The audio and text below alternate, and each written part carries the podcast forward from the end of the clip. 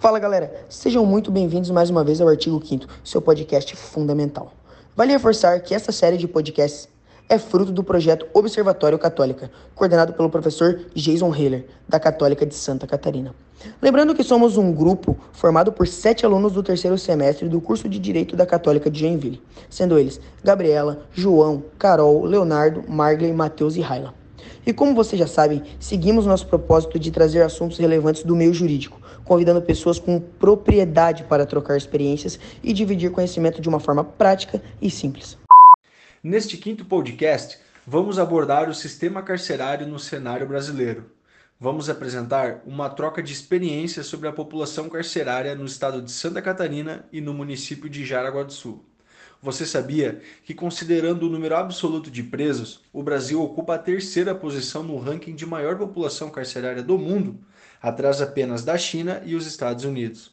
Segundo os dados do Monitor da Violência divulgados no dia 17 de maio de 2021, as cadeias catarinenses possuem 18.817 vagas, mas abrigam cerca de 23.360 presos durante a pandemia do coronavírus. O número corresponde a 24,1% a mais do que a capacidade adequada. Ficou impressionado com os dados apresentados? Então continue conosco até o final e aprenda muito sobre esse tema que é extremamente relevante.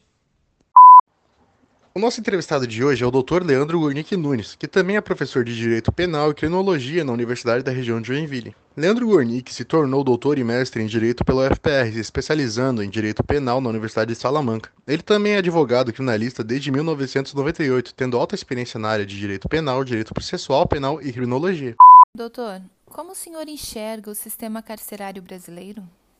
E ao que pode se atribuir tamanho insucesso em proporcionar condições para harmônica reintegração social do condenado?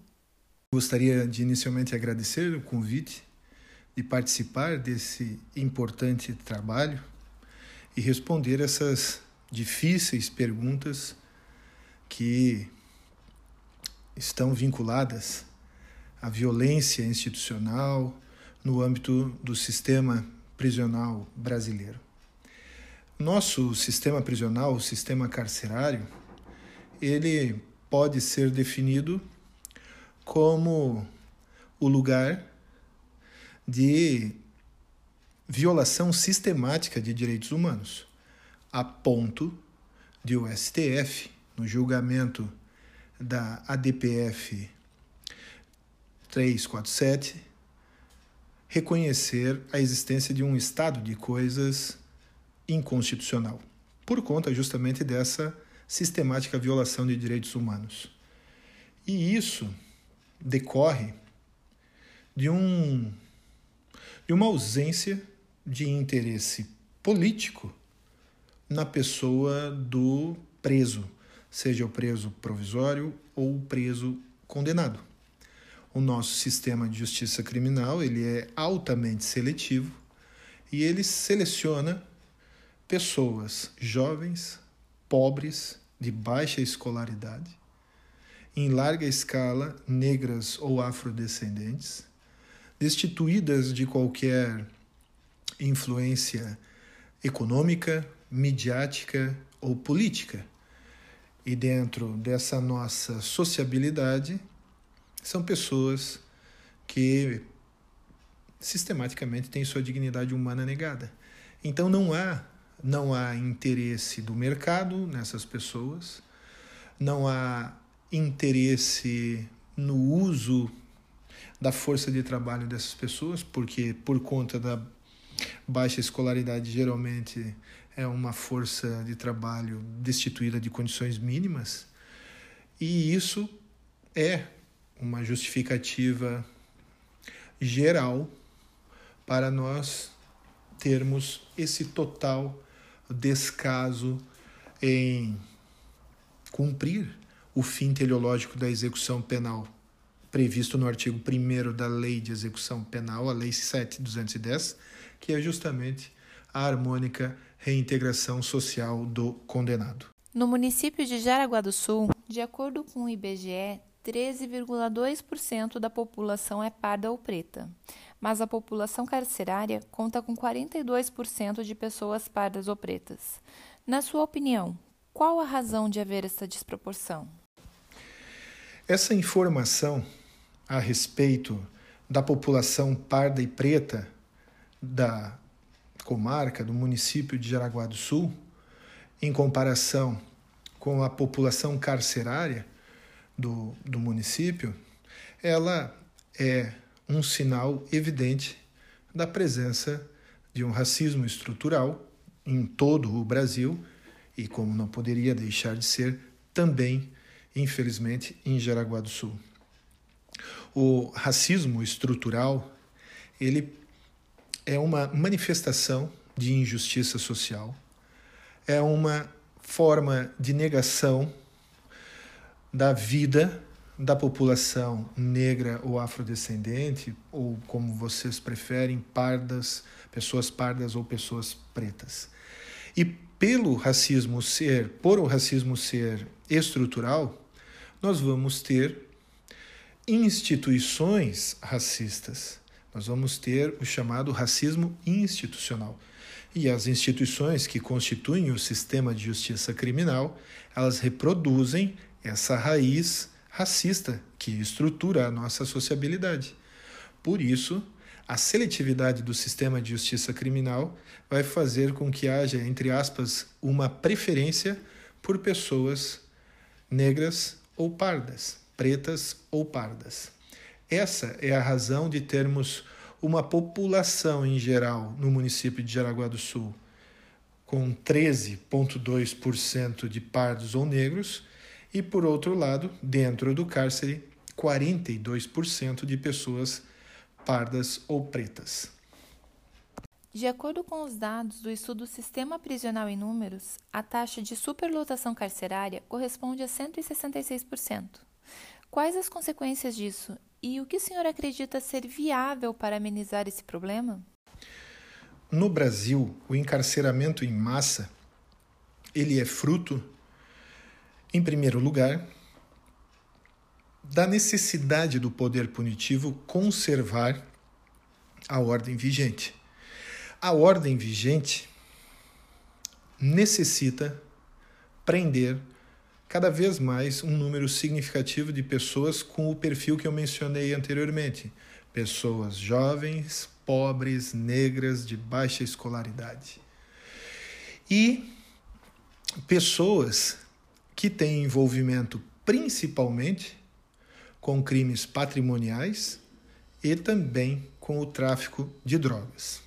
Se vocês pegarem as informações do Departamento Penitenciário Nacional, vocês irão verificar que do total da população carcerária, próxima aí de 760 mil presos, segundo os dados oficiais, 70%, um pouquinho mais de 70% de todo esse contingente são pessoas presas por envolvimento com crimes patrimoniais ou então tráfico de drogas. Isso chama a atenção para a necessidade de nós refundarmos o país em termos de política econômica, promover uma verdadeira e séria redistribuição de renda e também regularizarmos o mercado das drogas. A criminalização é um total fracasso, é um mercado em franca expansão. Basta vermos as grandes apreensões que vêm sendo feitas, especialmente pela Receita Federal e a Polícia Federal, em portos e aeroportos do país. Então, são grandes volumes que atravessam o nosso país até chegar a outras partes do mundo, com destaque para o continente europeu. É necessário ter consciência de que a guerra às drogas é um fator que concorre diretamente para esse superencarceramento e que é uma guerra perdida, historicamente perdida.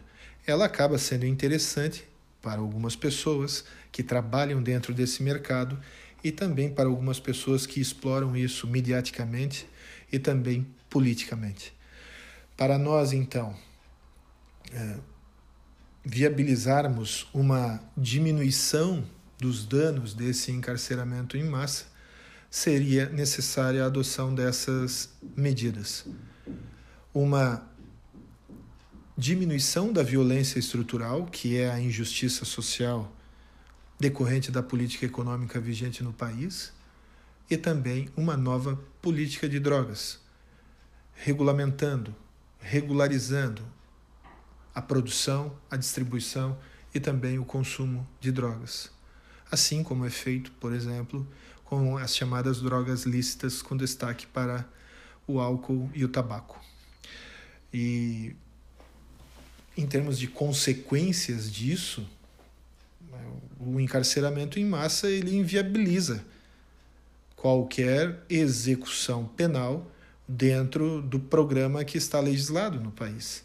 Ou seja, encarceramento em massa impede qualquer tentativa de realizar a harmônica reintegração social do condenado. Não tem como trabalhar de uma maneira humanizada, com a atenção necessária dos serviços sociais, com a participação da família, quando você tem a estigmatização, a negação desses seres humanos que são presos, processados e condenados pela prática de ilícitos, repito, em sua maioria vinculados a crimes contra o patrimônio e tráfico de drogas. Doutor, quais as possíveis soluções para evitar e até mesmo suprimir o desrespeito dos princípios e garantias constitucionais, em especial do artigo 5 inciso 3 da Constituição Federal, que proíbe a tortura e os tratamentos desumanos e degradantes sofridos pelos presos no Brasil? Tortura é um crime de lesa humanidade. Não é um crime que afeta somente a vítima, afeta a todos nós. O Brasil, suas raízes históricas, tem uma relação muito estreita com a tortura e culturalmente ela é aceita por muitas pessoas. Para nós buscarmos soluções para evitar isso, nós precisamos mudar a cultura geral, a mentalidade da população e, em especial, também a formação dos nossos agentes públicos. E, e isso, isso exige uma evolução, um amadurecimento da própria ideia de democracia, de Estado democrático de direito, de respeito à legalidade. Nós não podemos imaginar que será possível evitar tratamentos degradantes ou tortura quando não há a, o reconhecimento da lei como um limite, quando não há qualquer confiança na efetividade do poder jurisdicional, quando se percebe que muitas instituições dentro do sistema de justiça criminal fazem vista grossa para esse problema gravíssimo. E o ambiente carcerário ele parece de alguma maneira ser um lugar em que isso venha a ocorrer mais vezes. E aqui já imaginando toda a cifra oculta, ou seja, aqueles fatos que sequer serão apurados formalmente pelas polícias. Soluções fáceis não existem. Todas essas questões propostas, elas são muito difíceis. E elas demandam, certamente, mais tempo e mais argumentos que extrapolariam o tempo das nossas respostas aqui nesse podcast. Mas, fundamentalmente, para nós diminuirmos a incidência de tratamentos desumanos, tortura, é fundamental mudar a cultura da população como um todo e, consequentemente, das instituições de Estado. Não pode ser aceita essa prática. Isso não pode ser tolerado em nenhuma hipótese. Em nenhuma hipótese. Se uma pessoa comete um delito, ela deve ser responsabilizada na forma da lei. Nenhum centímetro fora da lei. Parece idealismo, mas é um ideal que deve ser buscado a formação jurídica séria, o diálogo democrático em todos os campos é fundamental. Nesse sentido, o podcast de vocês certamente merece aplausos. E para finalizar, na sua opinião, quais medidas poderiam ser adotadas pelas autoridades brasileiras para a redução da violência e do encarceramento? Para responder essa última pergunta, eu diria, em primeiro lugar, que é necessário ampliar a noção de violência. Normalmente, as pessoas, ao pensarem o assunto violência, projetam apenas a violência individual do sujeito A contra o sujeito B, seja ele um sujeito da iniciativa privada, um particular ou um servidor público. É necessário compreender a violência de forma mais aberta. Existe a violência estrutural, que eu mencionei há pouco, que se liga à ideia de injustiça social, atravessada fortemente por aspectos econômicos. Existe a violência institucional, aquela que decorre das instituições de Estado. E o sistema de justiça criminal é um dos lugares em que isso é muito evidenciado. Existe a violência internacional no campo do imperialismo geopolítico, no campo das guerras econômicas que são travadas, e, e também isso afeta, consequentemente, a população de países periféricos da ordem capitalista. Existe a violência individual, sem dúvida, e existe a violência de grupos. Portanto, adotar providências para a redução da violência exige a prévia compreensão dessas formas ou dimensões da violência, a começar pela violência estrutural. E com relação ao encarceramento, sem dúvida, essa é uma escolha de política criminal. Um Estado vai definir se quer ter uma população prisional maior ou menor. É uma decisão política. Então, medidas que poderiam ser adotadas pelas autoridades brasileiras para a redução da violência e do encarceramento começa, sem dúvida, pela raiz econômica do problema social, começa pela mudança na cultura no âmbito das instituições de Estado e também mudança na cultura da população. Especificamente em relação aos indivíduos, nós devemos ter consciência que as pessoas cometem ou não cometem crimes por uma gama, uma, uma diversidade muito grande de fatores. Mas, fundamentalmente, em termos psicanalíticos, o que faz com que uma pessoa tenha um comportamento de acordo com uma lei, e aqui eu falo de lei no sentido psicanalítico como interdição ao gozo, é o limite da vergonha, é o limite do sentimento de culpa. Isso é fundamental que tenha em cada uma das pessoas, dentro ou fora do Estado, seja qual for o tipo de delito. Culpa e vergonha.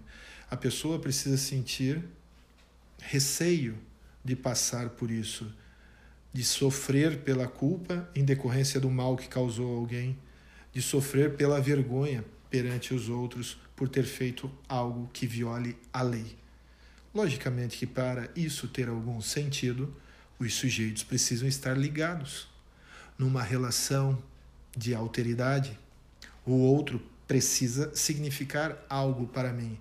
Se o outro não significa nada para mim, se o limite ele não existe ou ele é pouco visível, se o que importa é a obtenção de sucesso financeiro, de fama ou de poder nas suas mais variadas formas, essa relação de alteridade ela perde o sentido, ela deixa de existir ou fica muito enfraquecida.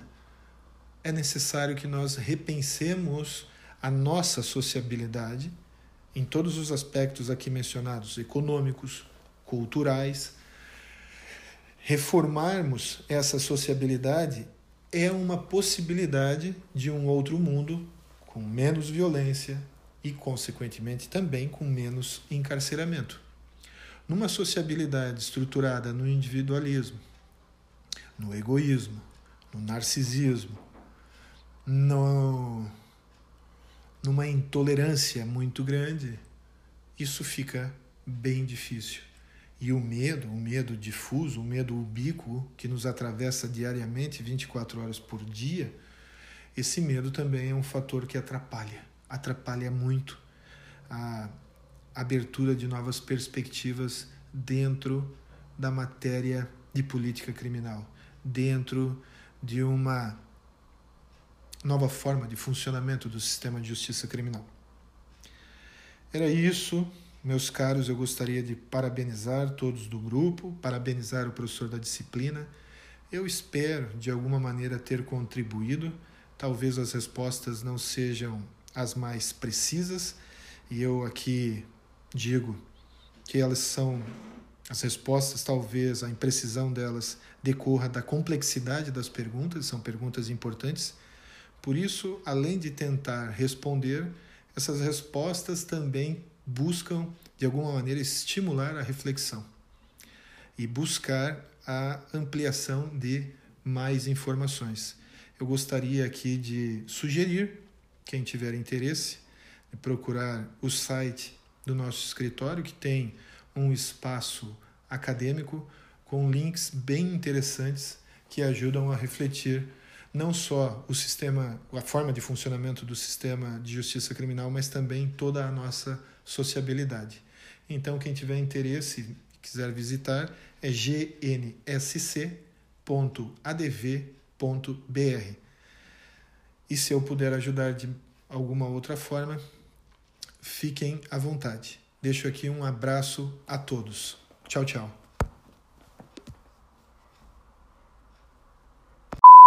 Doutor Leandro, nós gostaríamos de agradecer a sua participação e dizer que estamos muito honrados por você ter aceitado o convite para falar aqui com a gente.